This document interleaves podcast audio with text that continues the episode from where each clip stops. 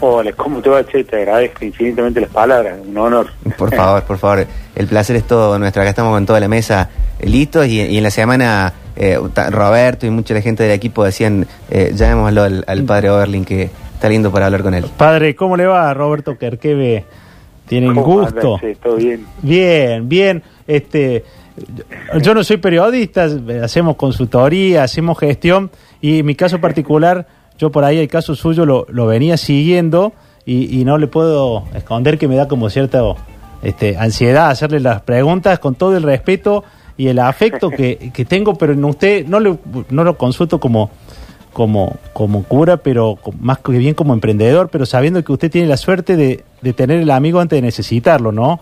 Eh, usted como emprendedor ha tenido como pruebas difíciles y, y, y yo creo que si uno se pone a analizar su, su caso, eh, ya era, ya era muy fuerte lo que usted está- venía emprendiendo en el lugar donde lo venía emprendiendo, ¿no? Y haciendo que la gente se motive para trabajar y cuando venía, perdón que le haga un enfoque de mercado, ¿no? Pero como que hay una curva de crecimiento en los emprendimientos. Y usted, en, en- en su mejor momento, tuvo un percance eh, que, que, que la verdad lo, lo cortó, le cortó las piernas y como era, era un emprendimiento overly independiente, este, es como esa, esa pyme que, que no vale lo mismo sin, sin el eje, ¿no? Porque tiene el, eh, lo yo veía que usted había desaparecido y me había tomado el atrevimiento alguna vez de leer lo que la gente le escribía y usted se tomó un tiempo eh, en su propia pandemia, ¿no? En su propia donde desapareció y, y cuando retoma eh, y vuelve a tomar ritmo aparece el COVID, ¿no? Entonces eh, yo sé que es muy profundo lo que yo narré en una historia corta, pero no que por ahí no, no, no me parece que quiera profundizar yo, por lo menos usted puede profundizar lo que quiera, pero digo, el emprendimiento de esta fundación que, que tiene tanto dependencia del hombro que le pone usted, ¿cómo le ha tocado en tan poco tiempo sortear dos cosas que, que le podían haber cortado la inercia? Y yo dije, ¿quién mejor que usted para, para que uno que tenía un emprendimiento pueda empatizar, ¿no? ¿Quién, ¿Quién mejor que usted para contarnos qué se hace cuando de repente uno va en velocidad y, y lo paran así?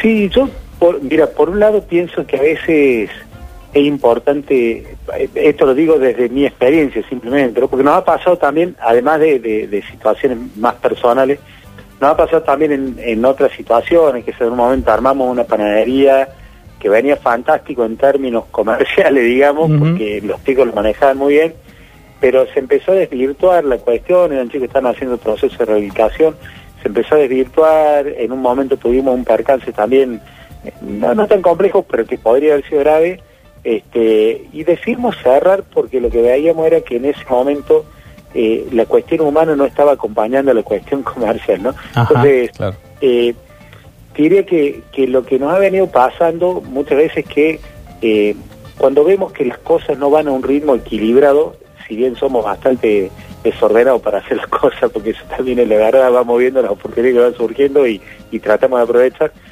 pero pero siempre poniendo el eje en, en la persona, ¿no? En el, en el con- complejo de la persona, ¿no? Eh, cuando vemos que esto nos hace bien, le metemos con ganas y casi te diría que es como un juego, ¿no? Ah. O sea, lo asumimos como un juego. No sin desafío, no sin dificultades, no sin este tropiezos, sin cosas que sean mal, dolores de cabeza y todo, pero pero es algo que nos enamora y le metemos sin sin ningún eh, tipo de, de, de- de restricción, ¿no? O sea, le metemos sin asco. Y- Cuando vemos que la cosa no va para bien, o sea, vemos que realmente no nos hace bien esto que estamos haciendo, puede ser porque eh, no está bien acompañado el grupo humano que lo está haciendo, puede ser porque uno personalmente siente que no va por este lado, puede ser por el motivo que sea, como no tenemos ningún problema en, en cortar e intentar de otra manera o por otro lado, ¿no?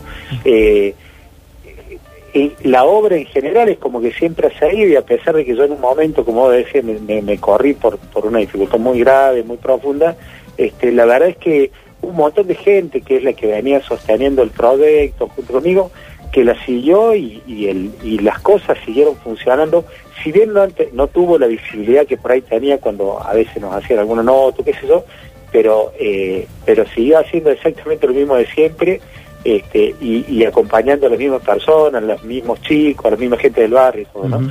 Eh, entonces, por un lado quizás es, dependiente de mí en cuanto a ciertas cuestiones que tiene a lo mejor con la visibilidad, pero pero en el corazón y en las acciones cotidianas hay un montón de gente comprometida y lo hace más allá de cualquier otra cosa, ¿no? Y por otro lado, esto que te decía, eh, lo que estamos, estamos enamorados de lo que hacemos, entonces eh, con visibilidad, sin visibilidad, con este, viento a favor, con viento en contra, eh, le metemos porque realmente nos apasiona y, creemos profundamente en esto, ¿no? Que es acompañar a los chicos en su proceso de rehabilitación, pero también intentar generar oportunidades para ellos a través de los talleres de oficio y todo eso, pero también a través de emprendimiento laboral, que supone también este, cuestiones económicas que tienen que resolverse, eso, ¿no? Eh, pero pero aún en medio de las dificultades seguimos metiendo, porque como te decía, estamos como enamorados de esto que hacemos. ¿Y, y, y no, no te enoja? ¿Qué cosa? La situación, venir bien y, y, que, y que parezcan esas trabas externas, eh, la, la, el ponerle tanto ímpetu y que de repente por factores eh, humanos, que, haber cerrado la panadería, que hacer que una panadería funcione bien, te, debe estar escuchando más de un panadero que decir lo contrato de consultor. Eh, ante esa situación, ¿cómo, ¿cómo manejas la bronca, la frustración? Mira, lo que nos pasa por ahí es que al principio era como que cada frustración era... A ver, cada cosa que sale bien nos parecía que era para siempre y cada frustración nos parecía que era el fin de todo, ¿no? este, Después cuando fuimos caminando y viendo que, bueno, las cosas que salen bien a veces se sostienen y a veces de bien que vienen se caen, y las cosas que salen mal por ahí se siguen sosteniendo mal y, son un dolor de cabeza por mucho tiempo, por ahí de golpe, cuando menos lo esperaba, eh, se revierten y empiezan a ser buenas, ¿viste? Eh, y después que no te pasa una sola cosa buena ni una sola cosa mala, o sea, todo el tiempo están pasando cosas y, y entre las cosas que pasan hay cosas indiferentes y después hay cosas buenas y cosas malas. Entonces el tiempo y el, y el sostener, te diré que la única receta que tenemos frente a esto es la, constancia, ¿no? el tiempo, la constancia hace que uno también empiece a relativizar ciertas cosas. No es que porque pasó mucho tiempo y ya no han pasado muchas cosas buenas y muchas cosas malas, uno ya no se enoja ni sale, al contrario, o sea, uno se sigue enojando con las cosas malas que pasan y se sigue alegrando con las cosas buenas, pero ya como de una manera más relativa, ¿no? Decir, sí, bueno, nada es para siempre, ni me, ni me duermo en los laureles cuando la cosa va bien, ni me deprimo cuando la cosa va mal, porque así como lo bueno, por ahí, bueno, de golpe pasa algo y se cae y hay que volver a remontar, también lo malo, de golpe pasa algo y, y, casi sin darse cuenta empieza a andar de bien, ¿no? Entonces, eh, sí nos da bronca, sí, sí hay, yo soy por ahí, perdón la palabra, pero soy por ahí de puteada frente a muchas cosas, pero pero la verdad es que es que la, la, la situación es eh, hemos pasado tantas situaciones que como que ya la vamos relativizando y, y eso nos ayuda también como a seguir con más serenidad, ¿no? Hay ciertas cosas que, bueno, que no, que te quedan marcadas a fuego para toda la vida y que no sé si algún día se puede terminar de superar, pero después en el conjunto las cosas que van pasando es como que uno empieza a leer la historia y la trayectoria que se va haciendo como con más serenidad y vuelvo a decir, tanto para celebrar, porque lo, las cosas lindas no siempre son para siempre, salvo la vida eterna, cuando lleguemos al cielo eso será para siempre, pero, pero mientras tanto eh, las cosas lindas por ahí, bueno, de golpe se transforman en desafío y al revés, los desafíos, las dificultades de golpe se transforman en alegría, ¿no? Claro. Entonces eso, ¿no? Es como, eh, eh, digamos, disfrutar los momentos lindos para que cuando vengan las dificultades uno pueda tener eso en la memoria y decir, che, si alguna vez nos pasó algo lindo, nos puede volver a pasar y seguimos remándola este, y recordar los momentos tristes, como decía antes, para no dormirse los laureles. Che, ahora está bien, pero nos han pasado tal cosa, también tenemos que estar preparados, prevenir, tratar de, ser lo más previsores posible para que cuando venga la dificultad estemos un poquito más, claro, y más armaditos, un poquito mejor parados. Y, y, por ahí aceptar también las situaciones como son, ¿no? Para que justamente poder eh, ser, ¿no? Claro, exactamente, para ser ambicioso en términos de, de, generar cosas nuevas, de poder este, encarar otro camino posiblemente, o, que yo por ahí lo escuchaba, padre, Rodrigo Díaz, mi nombre, este, bien, y, y por ahí es un gran mensaje para todos los emprendedores que están en una situación en la cual hoy, por producto de la pandemia, producto de que a lo mejor el negocio no está funcionando, por ahí se, se desmotivan o, justamente están pensando que está todo mal y, y por ahí hay otras alternativas, ¿no? O por lo menos pensarlo distinto. Sí, sí, como se dice siempre, las crisis también son oportunidades. Mira, el otro día, a ver, con esto no estoy diciendo que las cosas sean fáciles, ni Sin duda. quiero eh, poner en un, en un este, en un manto de rosas cosas que, que, están llenas de espinas y que es difícil a veces de, de sobrellevar, más cuando, qué sé yo, uno tiene un emprendimiento y tiene una familia que sostener y la cosa va mal, entiendo que eso realmente genera mucha angustia muchas veces, ¿no? Claro. pero pero también es cierto, así como es cierto eso, también es cierto que también en cada crisis hay una oportunidad. Mira, el otro día fui a comprar, porque estamos siempre viendo qué cositas más hacer para que los chicos se entusiasmen, para que se abra una fuentecita de trabajo, bueno. El otro día fui a comprar una maquinita de cortar botellas, ¿no? Porque Ujú. bueno, como nosotros estamos reciclando botellas de plástico y estamos haciendo casas con eso, Sí. que también eso es una oportunidad. Frente a una crisis de basura como la que teníamos en el barrio, Claro. basurales por todos lados, dijimos, che, y si en lugar que dejarnos de la basura, hacemos algo con esa basura y empezamos a construir casas, ¿no? Bien. Entonces, por ahí te permite resolver un problema habitacional, pero también resolver el problema de la basura, también resolver el problema laboral. No es que lo hemos resuelto, pero vamos haciendo un caminito en torno a eso, ¿no? Eh, bueno, fui a comprar, como eh, estamos reciclando botellas de plástico, también hay gente que nos trae botellas de vidrio, entonces, y, y no le metemos a eso en los fardos para las casas, porque no, nada que ver, es otro, otro material que nada que ver. Sí. Eh, entonces, el otro día dijimos, che, en lugar de tirar botellas de esto, llevarlo a otro lugar de reciclado, fijemos, bueno, fui a comprar una, una maquinita para hacer, eh, para cortar botellas. Hay muchas publicadas, algunas muy sencillitas, esta una mucho más compleja, que tiene un motorcito que hace girar la botella, sale el corte perfecto, ¿eh? este, re barata eh, en comparación con lo que vale la otra, o sea, Claro. un poquito más que la otra, pero con mucho más tecnología. Bueno, fui a, a buscar la máquina, el tipo que la fabrica acá en San Vicente, este, y me dice, entonces que yo, este, cuando empezó la crisis dije, ¿qué voy a hacer? Y me puse a hacer esta maquinita y la verdad que medio fantástico nunca en mi vida trabajando como herrero dice medio bien Mira. porque está todo el mundo en la casa, todo el mundo quiere ver qué hacer, quiere reciclar, se me ha hartado de vender, tuve como dos semanas esperando que me termine la maquinita mía porque este digo, viste, las crisis a veces también son una oportunidad, ¿no? Sí. Digo esto, no significa que, que las dificultades no existan, no significa que la angustia a veces no no no se ve puesta ciertas intenciones o, o- o deseos o, bueno parte de la realidad pero pero detrás de cada crisis a pesar de las angustias siempre hay oportunidades que se abren no Impecable. Está el, el padre Marino Oberlin charlando con nosotros de hace eh, un ratito para quien recién se engancha. Eh, Marino, ¿cómo ves la- el trabajo que se hace en la prevención y en el tratamiento de- del COVID, del coronavirus? Hay una cuestión, al menos mediáticamente y en lo que uno se puede llegar a enterar en Córdoba, bastante mancomunada de gobierno, de médicos, de sacerdotes, de militares también y de la misma sociedad. Vos que estás ahí eh, bien de cerca, ¿qué ves? Sí, eh, bueno, acá de hecho hay, hay mm, varias instituciones que se han acercado al barrio en general y, de distintas maneras y- y a, y a ayudar de distintas formas. Y también a nosotros como institución, hay varios que nos han dado una mano en todo este tiempo. Eh, yo creo que ha generado mucha solidaridad y mucho más unión entre, entre los distintos estratos, ¿no? los públicos, los privados, los ONG, etcétera, ¿no? Eh, yo creo que eso es como lo, lo mejor que nos ha pasado, ¿no? Y ojalá se pueda sostener esto más allá de la crisis del, del COVID, ¿no? Creo que eh, también, por lo que uno ve, esto yo lo digo desde la ignorancia, porque realmente, o más que lo que por ahí veo en alguna noticia, no, no puedo decir porque no tengo mucho más elementos, veo que en Argentina, por lo menos hasta ahora, espero que no haya un brote fuerte y grave después de esto, ¿no? Pero, pero hasta ahora la cuarentena, que ha sido una dificultad inmensa para muchísima gente que no ha podido salir a laburar, digo, gente del barrio que por ahí vendían bolsitas en la calle o alguna cosita y con eso sobreviven, que se ha complicado mucho, aunque gracias a Dios también la solidaridad ha, generado oportunidades, ¿viste? O a través de un comedor que se abrió, de bolsones o distintas cosas que, que han permitido sostener eso, o las ayudas del gobierno.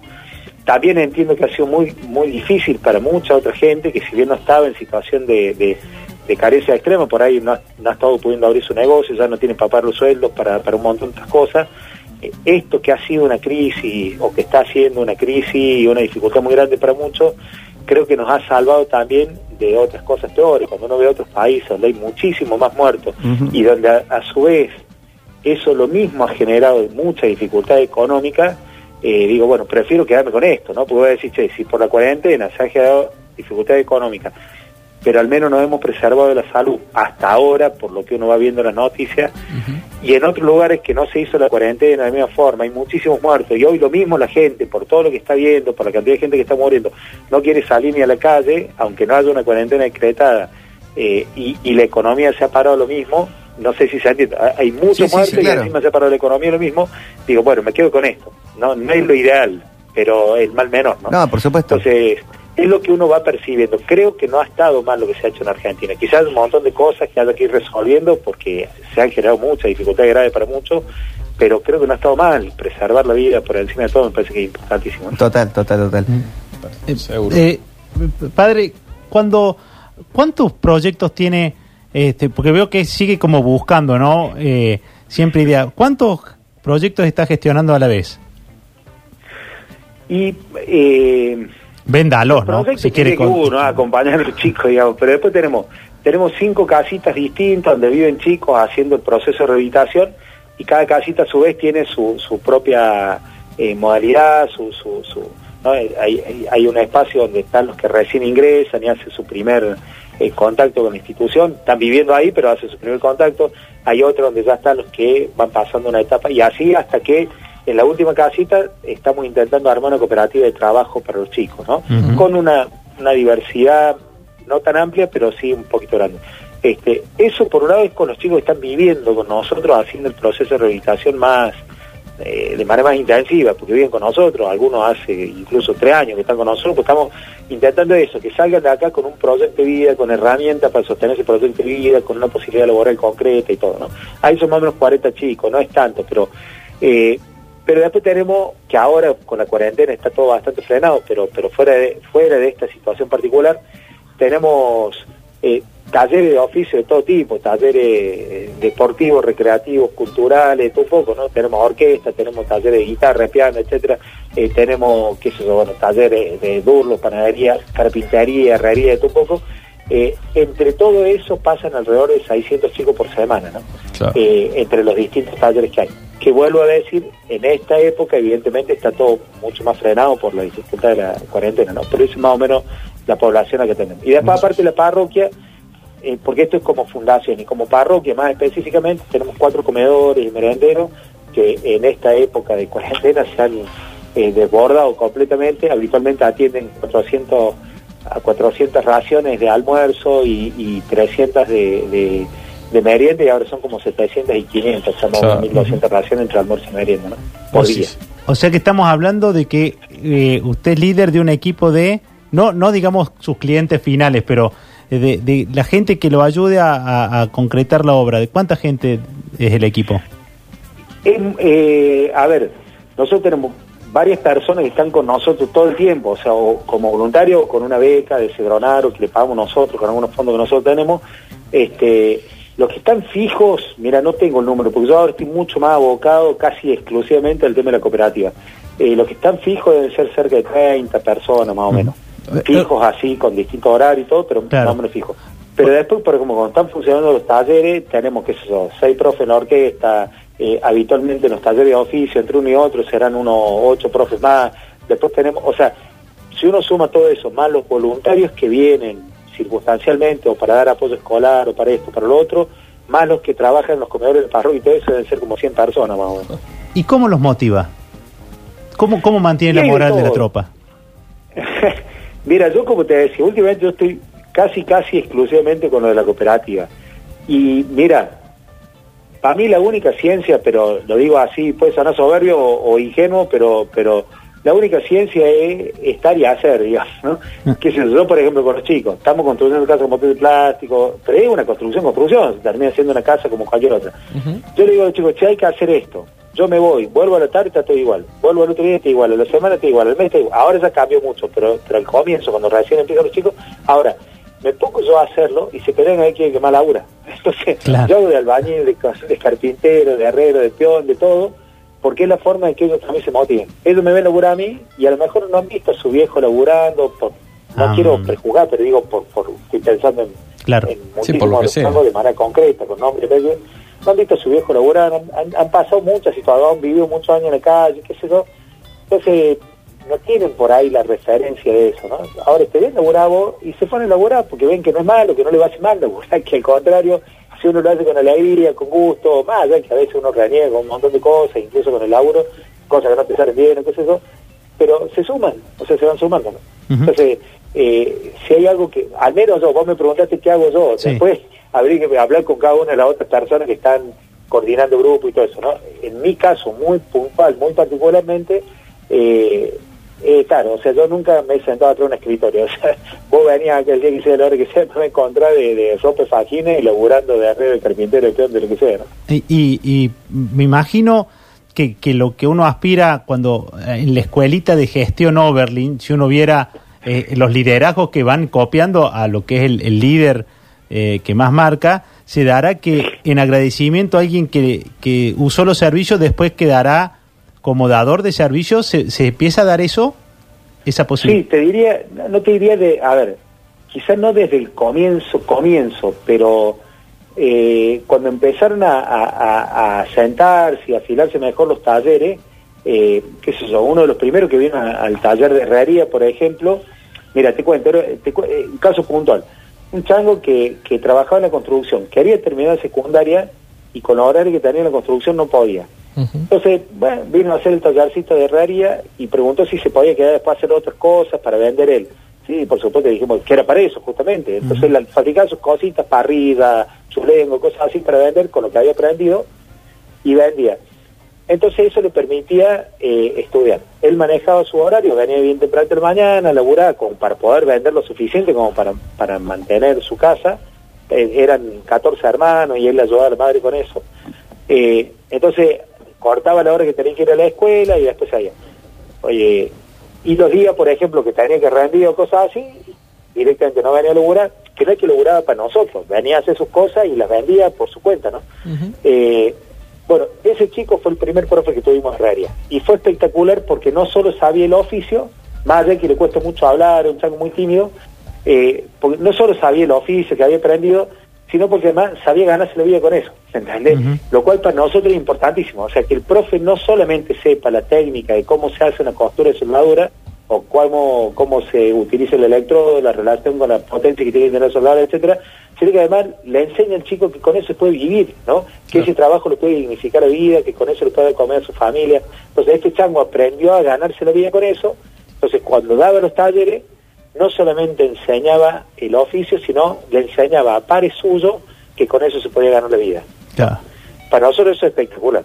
Y, y, y, y la pasión esta eh, que se escucha y que transmitís, eh, y esta última pregunta, eh, ¿qué te motiva cuando, cuando venís que, que hay días más difíciles o hay días que te querés quedar haciendo fiaca? No sé cómo será tu, tu, tu, tu, tu situación, digo, pero imagino que hay momentos que, que la gestión te, la- se te debe hacer pesada. ¿En qué, qué te motivan los proyectos? ¿Algún recuerdo? ¿Hay algún algo que sea tu, tu secreto a compartir? Te diría que hay muchas cosas, como vos dijiste, ¿no? A veces los recuerdos de las cosas lindas te motivan a decir, che, bueno, esto también puede volver a pasar. A veces, eh, bueno, la misma lucha que tienen los chicos por salir adelante, eso a mí me motiva, decir, chicos que han estado tirados en la calle, al borde de la muerte en muchos casos, y que hoy la están remando, luchando, que le ponen ganas, que se desafían a sí mismos porque han aprendido a levantarse temprano, porque han aprendido un montón de cosas que antes no sabían y las hacen, y, y- y yo entiendo que les debe costar muchísimo, y sin embargo, se sostienen. Todas esas cosas a mí personalmente me motivan mucho y me, y me levantan todos los días, ¿no? Mm. Eh, y, y- pero, digamos, lo de fondo, de fondo, y ahora vuelvo a decir, hablo como cura, lo que más me motiva es Cristo. O sea, yo creo que esto es, eh, a ver, yo me hice cura porque quería vivir el Evangelio. Y aunque tengo 10 millones de pecados por día, y aunque no me parezco en nada a Cristo, o en muchísimas cosas no me parezco para nada, al menos quisiera parecerme en algo, ¿no? Y yo creo que, que Cristo hizo una opción por más pobre y, es lo que a mí me motiva todos los días, ¿no? Y saber que Cristo está conmigo, como hay, hay un texto del Evangelio, de una carta de San Pablo que a mí me, ha pegado mucho desde que entré al seminario y que es, todo lo puedo en Cristo que me fortalece, ¿no? Yo sé que si confío en Jesús, bueno, todo se puede, ¿no? Así que eso quizá es lo que de fondo más me motiva. Después la, en la vida cotidiana son todas estas cosas que decíamos antes. Clarísimo. Un lujo, padre. Muchas gracias. Muchas gracias. Como siempre.